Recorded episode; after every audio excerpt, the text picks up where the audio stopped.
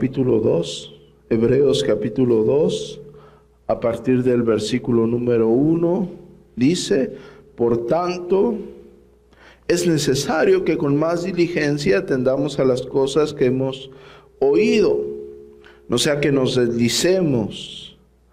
Porque si la palabra dicha por medio de los ángeles fue firme, y toda transgresión y desobediencia recibió justa retribución, ¿Cómo escaparemos nosotros si descuidamos una salvación tan grande, la cual, habiendo sido anunciada primeramente por el Señor, nos fue confirmada por los que la oyeron?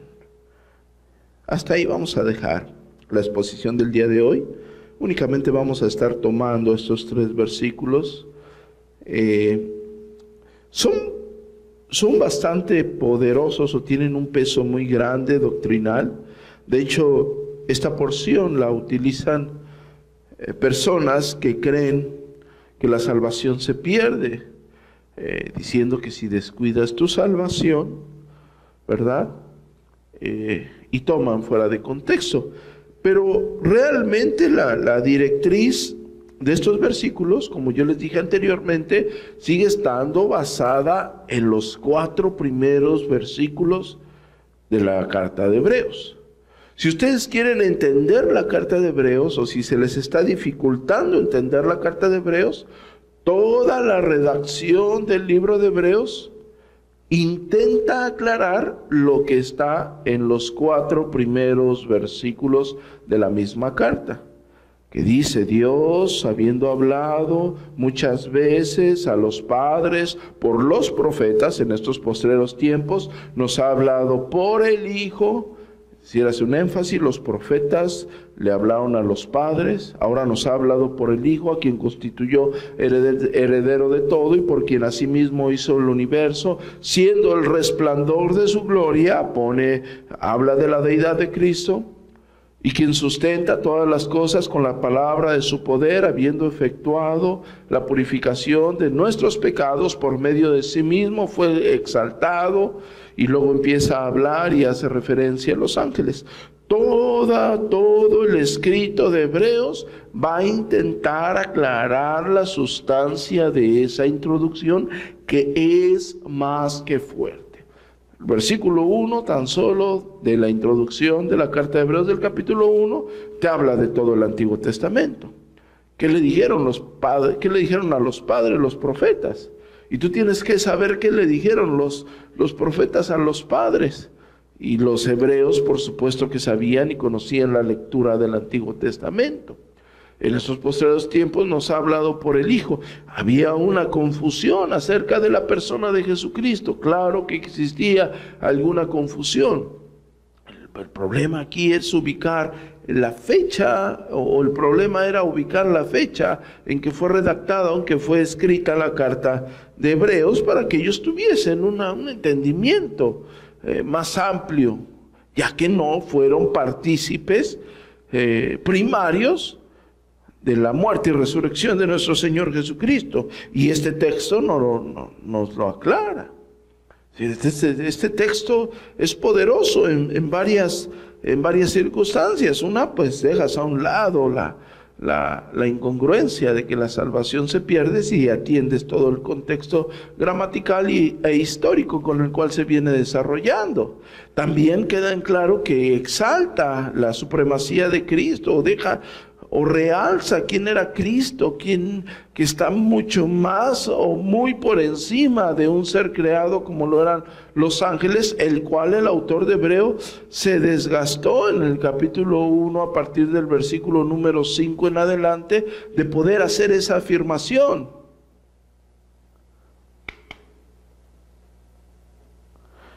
Y bueno, vamos a, a seguir con este texto.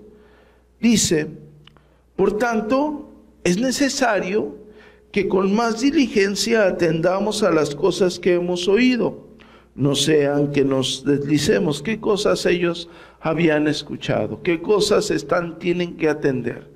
Ustedes pueden tener dos opciones. Van a poder atender uno, que Jesucristo es superior a los ángeles según el contexto del capítulo 1, o tienen que, que, presuponer que las cosas que tienen que atender es lo que fue anunciado a los padres por medio de los profetas. Ahorita lo vamos, vamos a desarrollar el texto. Versículo 2, porque si la palabra dicha por medio de los ángeles fue firme, esto es maravilloso. Porque aquí nos remonta al Sinaí. Aquí nos remonta a Éxodo capítulo 20 y nos remonta al libro de, Deuteronomio. Y vamos a hablar más adelante o vamos, vamos a tratar de especificar. No quiero detenerme tanto en el punto teológico, aunque es muy relevante, sino más bien en el centro de, de los tres versículos que estamos estudiando el día de hoy. Dice, y toda transgresión y desobediencia recibió justa retribución. ¿A qué transgresión se refiere? No se está refiriendo a la transgresión de los ángeles. Se está refiriendo a la ley que fue dada de Dios por medio de los ángeles, que nosotros ya estudiamos y vamos a refrescar con algunos versículos para que no quede ninguna duda. Porque en el Nuevo Testamento el apóstol Pablo en Gálatas y Esteban en su discurso del capítulo, el capítulo 7 en Hechos, deja claro que esa ley que fue revelada fue ministrada por medio de ángeles y vamos a caer a los, a los versículos. Y después dice, ¿cómo escaparemos nosotros si desobedecemos una salvación tan grande? La cual habiendo sido anunciada primero por el Señor nos fue confirmada por los que la oyeron. Aquí hay una gran diferencia. Uno, la ley, aquí sigue el contexto de los ángeles, la ley fue dada por medio de quién? De ángeles. Pero la palabra de la salvación fue dada por el Señor mismo. Y aunque la ley te dirigía el Señor y aunque lo que estaba escrito por medio de los, aunque lo que fue revelado a los padres por medio de los profetas dirigía al Señor, aquí está recayendo el peso de la salvación. ¿Cómo escaparemos nosotros si descuidamos una salvación tan grande? No está hablando de la ley que como veremos ahorita en algunos versículos, recibía transgresión. Nosotros recordamos, cuando hablamos de la teología del pacto, hablamos de dos pactos, los pactos paralelos. ¿Se acuerdan de los pactos paralelos? Un pacto es de obras y otro es pacto de gracia y un pacto de obras es haz esto y vivirás. Es un pacto de una ley de Dios. Tú debes de hacer esto para vivir. Y si tú transgredías eso, recibías el justo castigo que había acordado o que estaba acordado en dicho pacto. ¿Cómo escaparás? ¿Cómo, vas, ¿Cómo te vas a deshacer del castigo si recibías la transgresión por haber, valga la redundancia, transgredido aquella ley? ¿Cómo escaparemos nosotros si descuidamos una salvación tan grande?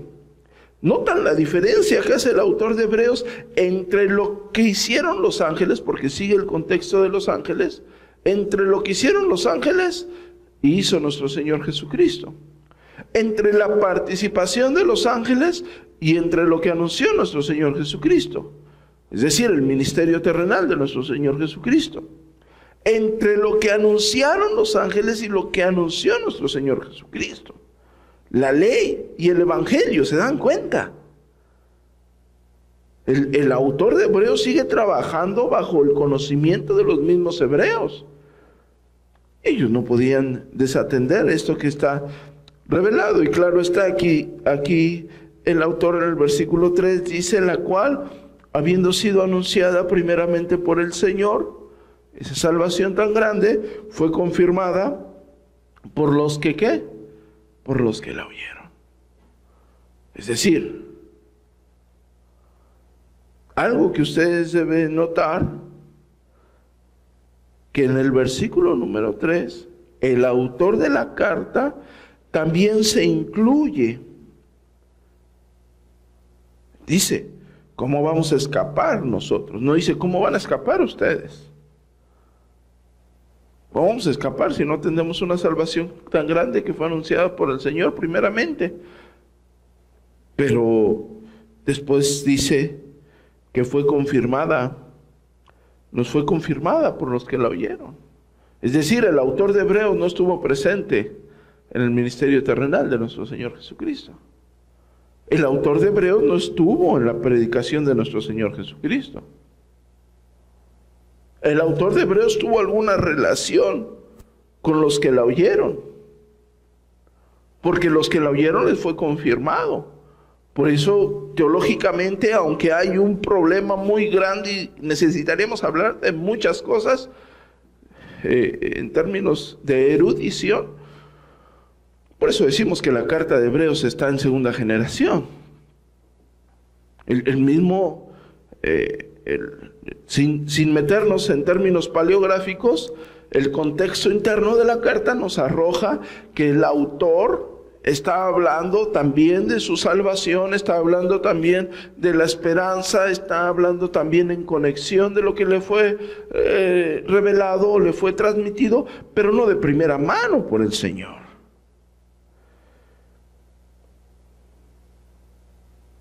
El escritor de Hebreos se incluye a sí mismo, se hace partícipe y hace una referencia que existía, o sea, hay un peligro para aquellos que no obedecieron o no obedecen. Y esto ustedes lo pueden ver en el Antiguo Testamento como, como un patrón, ya lo dije, de un pacto de obras, de un pacto legal.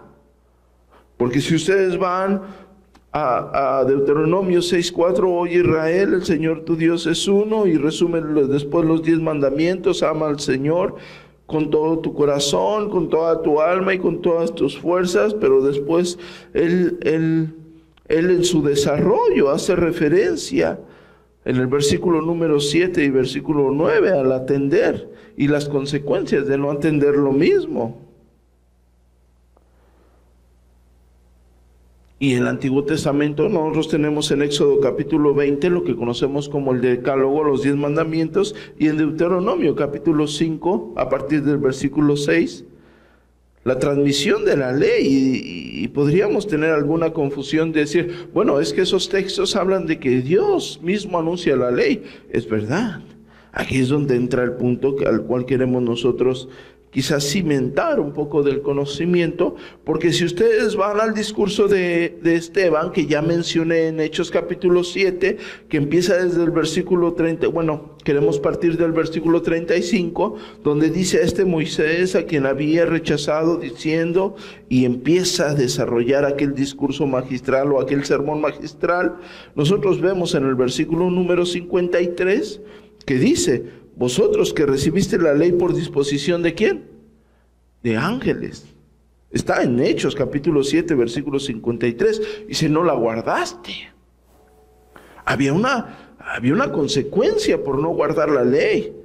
Y el autor de la carta de Hebreos dice, es necesario que con más diligencia atendamos a las cosas que hemos oído, no sea que nos deslicemos, porque si la palabra dicha por medio de ángeles, recordemos que el asunto del autor en el capítulo 1 es resaltar la superioridad de Cristo, la supremacía de Cristo, la deidad de Cristo, que el ángel es incomparable con el Señor. No podían comparar en lo más mínimo un ángel con el Señor. Porque los ángeles, y lo vimos en el capítulo anterior, el autor de Hebreos cita y cita versículos que hablan de los ángeles como servidumbre de Dios, y no solo de Dios, de los hombres. Y el Señor para nada está al servicio de los ángeles. El Señor para nada está a nuestro servicio. Nosotros y los ángeles estamos a su servicio.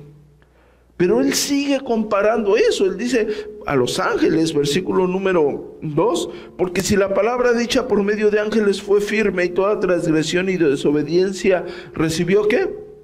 Justa retribución. ¿Qué palabra fue dicha por los ángeles? Esa ley que fue transmitida. Eso es lo que está hablando aquí el, el autor. Esa ley fue transmitida y aquel que la transgredía recibía, la recibía la, las consecuencias de dicha transgresión. lo vemos igual al apóstol Pablo, porque esto no era únicamente eh, una situación exclusiva. Recordemos que el libro de Hechos se parte en tono exegético, en tono hermenéutical, acerca de situaciones providenciales. Es decir, el libro de Hechos no es una regla de doctrina. ¿Me entienden esa parte? Es un libro narrado históricamente de cómo Dios fue obrando en la iglesia primitiva. Pero el apóstol Pablo después en el capítulo 3, versículo 19 dice, entonces, ¿para qué sirve la ley? Fue añadida a causa de la transgresión hasta que viniese la simiente a quien fue hecha la promesa. Y fue ordenada por qué? Por medio de ángeles en manos de un mediador. Gálatas capítulo 3, versículo 19. Y, no entendemos en, Deuteronomio y,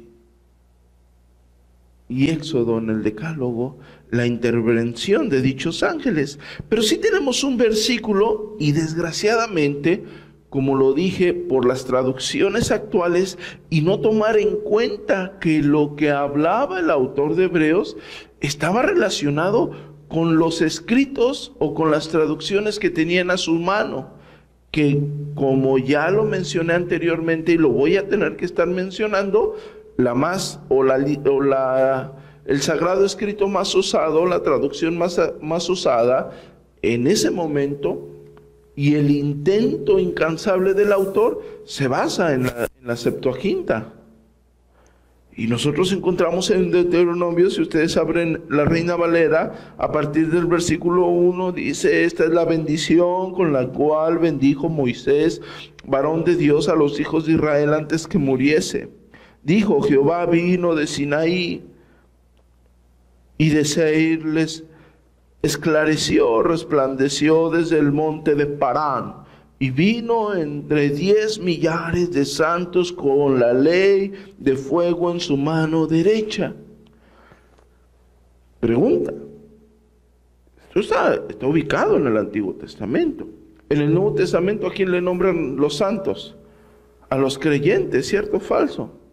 Entonces, ¿el Señor ya vino con sus santos? En Deuteronomio. Cuando fue dada la ley, Él vino con sus santos.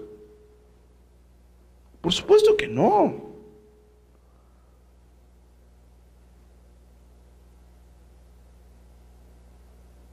En el Nuevo Testamento, el creyente es considerado como un santo de Dios. Cuando Él da la ley, Él no viene con sus santos. Problema está en las traducciones. Pero si ustedes ven traducciones como la Biblia latinoamericana, Dice, Yahvé así ha salido del Sinaí, para ellos se ha levantado sobre el horizonte de Seir. Resplandeció desde el monte Param, para ellos llegó a Meriba de Cades acompañado de sus ángeles. Dio la ley, dio la ley, su ley divina, su ley santa, acompañado de quién? ¿De sus santos o de sus ángeles? Entonces, el autor de Hebreos, claro que hay una consideración, y no solamente el autor de Hebreos.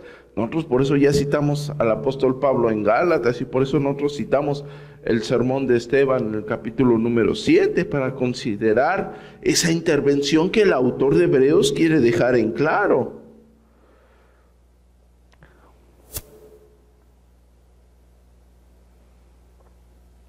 El texto indica que Dios fue quien en realidad habló aun cuando recurriese a sus mensajeros los ángeles.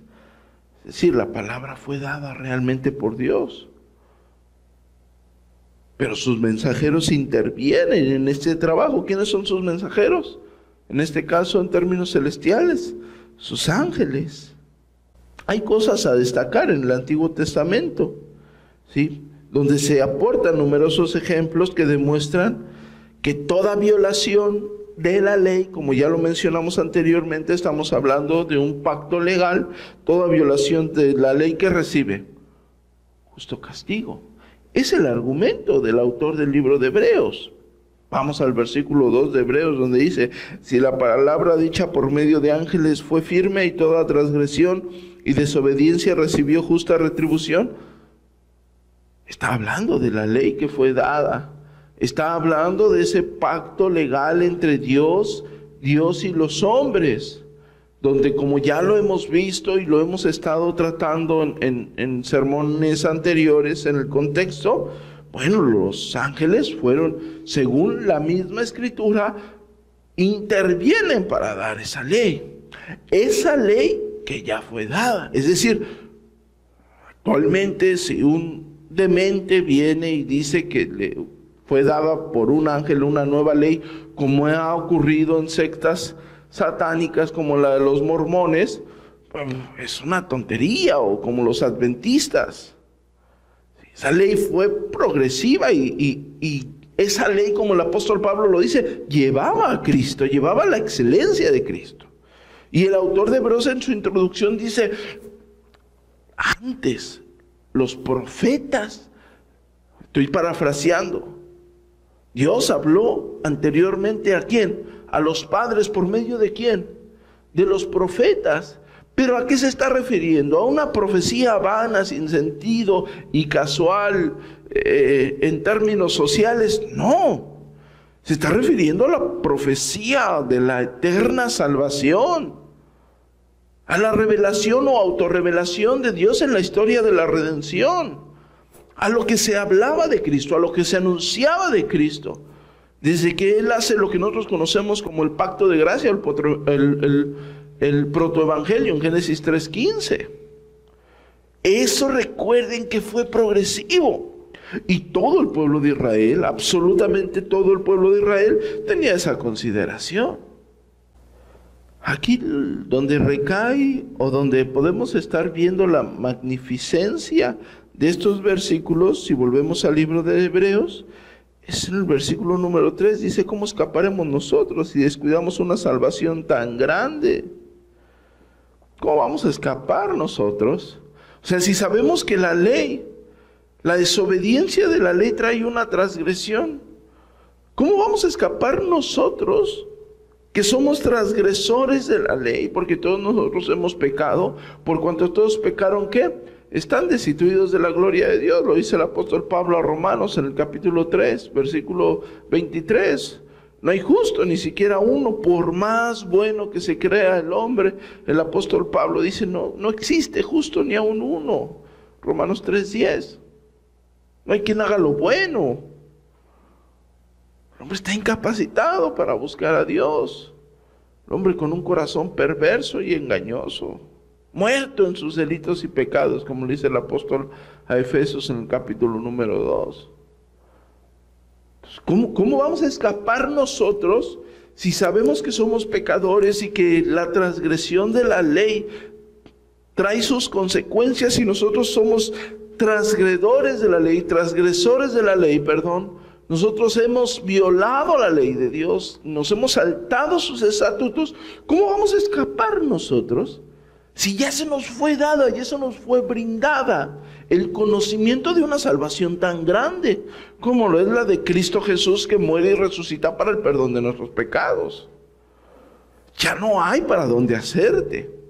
El texto bajo ninguna circunstancia y por ningún motivo te dice que cuides tu salvación porque la vas a perder. Eso no te está diciendo el texto. El texto te está diciendo que lo que Cristo anuncia, lo que Cristo es, lo que Cristo significa, es más excelso que lo que los ángeles pudieron hacer, aunque la ley de Dios es santa y buena, no podía salvar al hombre, sino el hombre se condenaba por sus acciones. Y aunque los ángeles fueron partícipes de esa ley dada por Dios, ellos en ninguna forma se, se, podían comparar con el Señor, quien era el Dios mismo, quien el apóstol, el perdón, quien el autor de la carta de Hebreos te dice desde un inicio, el resplandor de la gloria de Dios, la imagen misma de su sustancia y quien sustenta todas las cosas con la palabra de su poder. El mismo que ha efectuado la purificación de nuestros pecados por su persona. Sí, no, hay, no existía ninguna comparación entre lo que los ángeles son o lo que los ángeles pudieron hacer a la salvación tan grande otorgada en gracia por Cristo Jesús. Los ángeles fueron mensajeros, mensajeros. Fue su trabajo de un pacto legal, de un pacto de obras, donde el hombre era incapacitado para realizarlo. Jesucristo no. Jesucristo no solamente fue el autor y consumador de nuestra fe, sino él mismo anuncia este evangelio, este pacto de gracia, este pacto evangélico de buenas nuevas de salvación, decretado desde antes de, la fundación del mundo, y lo va a estar anunciando el autor de Hebreos. Esto es muy importante, la profundidad teológica que tiene el autor de Hebreos en esta circunstancia es muy importante en, la carta de Hebreos ustedes no solamente van a estar hablando de la supremacía de Cristo. En la carta de Hebreos ustedes no solamente están hablando de la eternidad de Cristo. Ustedes no solamente están hablando de la deidad de Cristo, ustedes no solamente están hablando de la teología del pacto o del plan redentor de Cristo, porque claramente se habla de un pacto legal y un pacto evangélico. Ustedes no solamente están hablando o estarán hablando de toda la tipología que más adelante se va a estar presentando para aclarar esa magnífica introducción inspirada divinamente. Es decir, en la carta de Hebreos se engloba toda la profundidad teológica del Antiguo Testamento. Y claro está, la aclaración de quién es el Señor, de aquel que se hablaba anteriormente. La unión, la unión teológica del Antiguo y Nuevo Testamento. La aclaración es magistral. ¿Cómo escaparemos si descuidamos una salvación tan grande? ¿Cómo vamos a escapar si nosotros no atendemos esa salvación en la cual el Señor nos ha prometido vida eterna? El énfasis recae en Jesús, en el Señor, el Evangelio. Exalta su grandeza.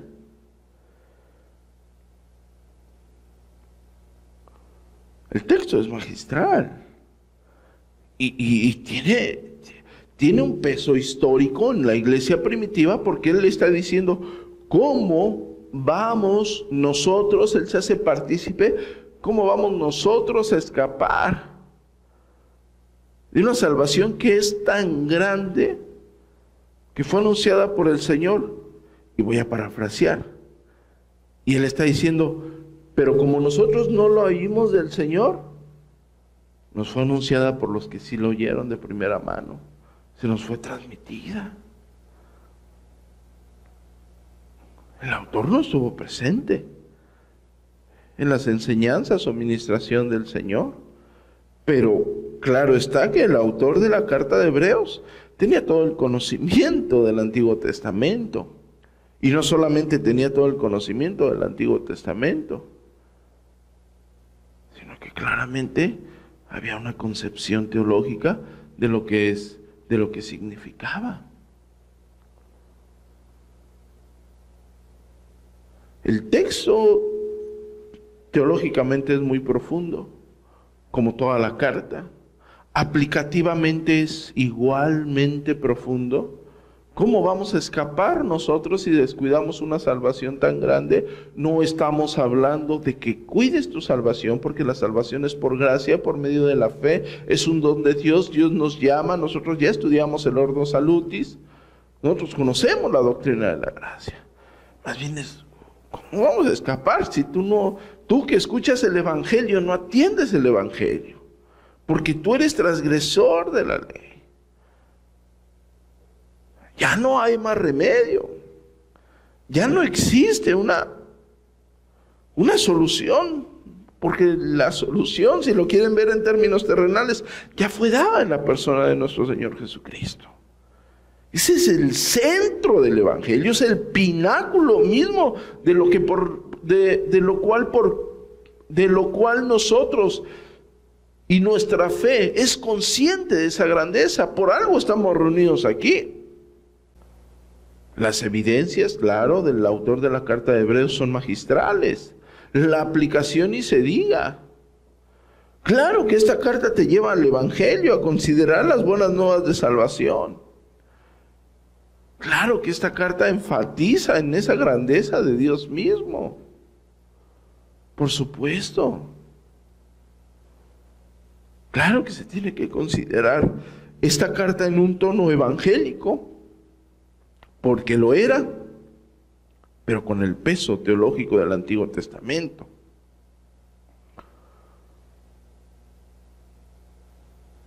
A los hebreos no les estaba dando un, discurso emotivo, un discurso emocional. A los hebreos no les estaba dando un evangelio diluido, sin convicción, sin fuentes, sin argumentos. A los hebreos se les estaba presentando el evangelio bajo los textos que ellos conocían bajo la tradición que ellos conocían, bajo los argumentos teológicos que ellos consideraban. Porque él empieza a hablar única y exclusivamente por cosas que conocía, no si me estoy dando a entender. ¿Cómo escaparemos nosotros si descuidamos una salvación tan grande si tenemos en cuenta que el escritor declara que él y sus lectores tuvieron que fiarse de los informes de seguidores originales de Jesús, podríamos ahí eh, estar aún más atento, más atento en la consideración de lo que está escribiendo el autor, porque ya fue un conocimiento transmitido. Entonces él tenía que ser completamente preciso para convencer, para persuadir a personas que tenían en sus manos el conocimiento de estos textos que él iba a estar haciendo referencia. No sabemos cuántas décadas pudo haber transcurrido. Lo que sí podemos decir acerca de la carta de Hebreos, que el autor no estuvo en el ministerio de nuestro Señor Jesucristo. Y al autor se le predicó, se le informó. No sabemos si fue un prosélito, si era una persona educada por, por los mismos judíos en la tradición y conocimiento de las escrituras del Antiguo Testamento, Torah o la ley, los profetas y los salmos o libro de sabidurías. Lo que sabemos que él pudo plantear de tal forma precisa con el conocimiento de ellos, de tal forma que no había para dónde hacerse. Ellos sabían que los ángeles formaron parte en esa revelación, pero no se comparaba con lo que nuestro Señor Jesucristo es y anunció.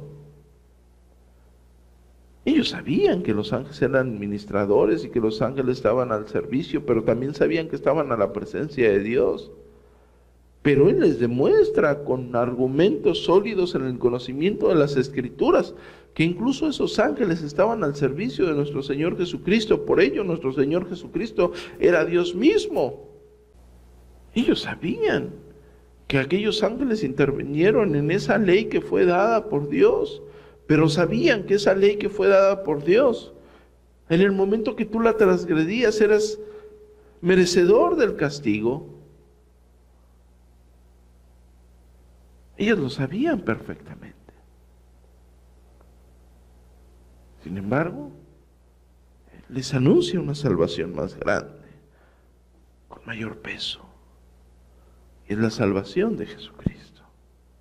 Es lo que hace el autor de Hebreos con pruebas, con argumentos. Por tanto, después del argumento que él da en el capítulo 1, por tanto, es necesario, hay una necesidad que con más diligencia atendamos a las cosas que hemos oído todo lo que se ha hablado. No sea que nos deslicemos. Porque si la palabra que ustedes perfectamente conocen, esa ley de Dios que ustedes perfectamente conocen, que fue dicha por medio de ángeles y tenía firmeza por ser de Dios, y toda transgresión de la misma y desobediencia recibió una justa retribución, y a nosotros haber transgredido esa ley tan grande y ser merecedores de la ira de Dios, ¿cómo vamos a escapar si descuidamos la salvación en la persona de nuestro Señor Jesucristo? La cual, aunque fue anunciada primeramente por Él, nos fue confirmada por los que la oyeron. Ha pasado 20 siglos de que nuestro Señor Jesucristo estuvo en esta tierra. Y esa palabra, esa salvación tan grande, ha sido transmitida. Ha sido transmitida. Paleográficamente, históricamente, nadie puede negar que nuestro Señor Jesucristo estuvo en esta tierra. Los que han querido, eh, hablando, eh, personas o eh, términos profesionales, si le pueden llamar a, esto en el concepto o conocimiento de la paleografía, que han tratado de desvirtuar la existencia de nuestro Señor Jesucristo. Es imposible. miles de documentos que hablan de Él, no solamente los escritos sagrados, los escritos que nosotros conocemos. Y internamente existen los argumentos. Es decir, cuando tú vas a Primera de Corintios en el capítulo 15 y el apóstol Pablo te empieza a hablar del evangelio donde Cristo muere y resucita para el perdón de nuestros pecados. Y dice que lo vieron los apóstoles, lo vieron resucitar y después lo vieron más de 500 hermanos. Esa carta, esa carta en ese momento, cuando el apóstol Pablo dice, y más de 500 hermanos que aún viven, es decir, está diciendo, más de 500 personas pueden dar testimonio. Y la carta en ese momento se volvió irrefutable. No si me estoy dando a entender con esto. Actualmente las personas se burlan y dicen, no, pues es que el librito cayó de tus manos. No, no es verdad. El argumento interno, la carta internamente, tenía el contexto de la época con la cual no había absolutamente ninguna posibilidad de decir es mentira. De hecho, ustedes pueden ver a Lucas, donde dice que él se encarga diligentemente de poner todas las cosas en orden, cosas que otras personas ya estaban hablando. Porque nosotros tenemos en, el, como libro inspirado cuatro evangelios. Pero hay más escritos que hablaban del Señor.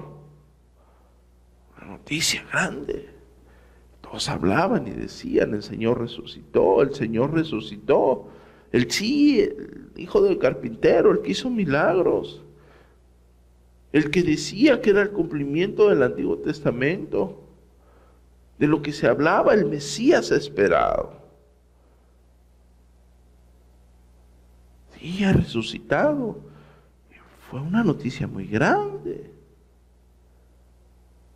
Tanto que pasa a una, dos generaciones y cuando llega la situación con los hebreos, tiene que haber un argumento sólido para poder testificar acerca de ese Jesús que resucitó.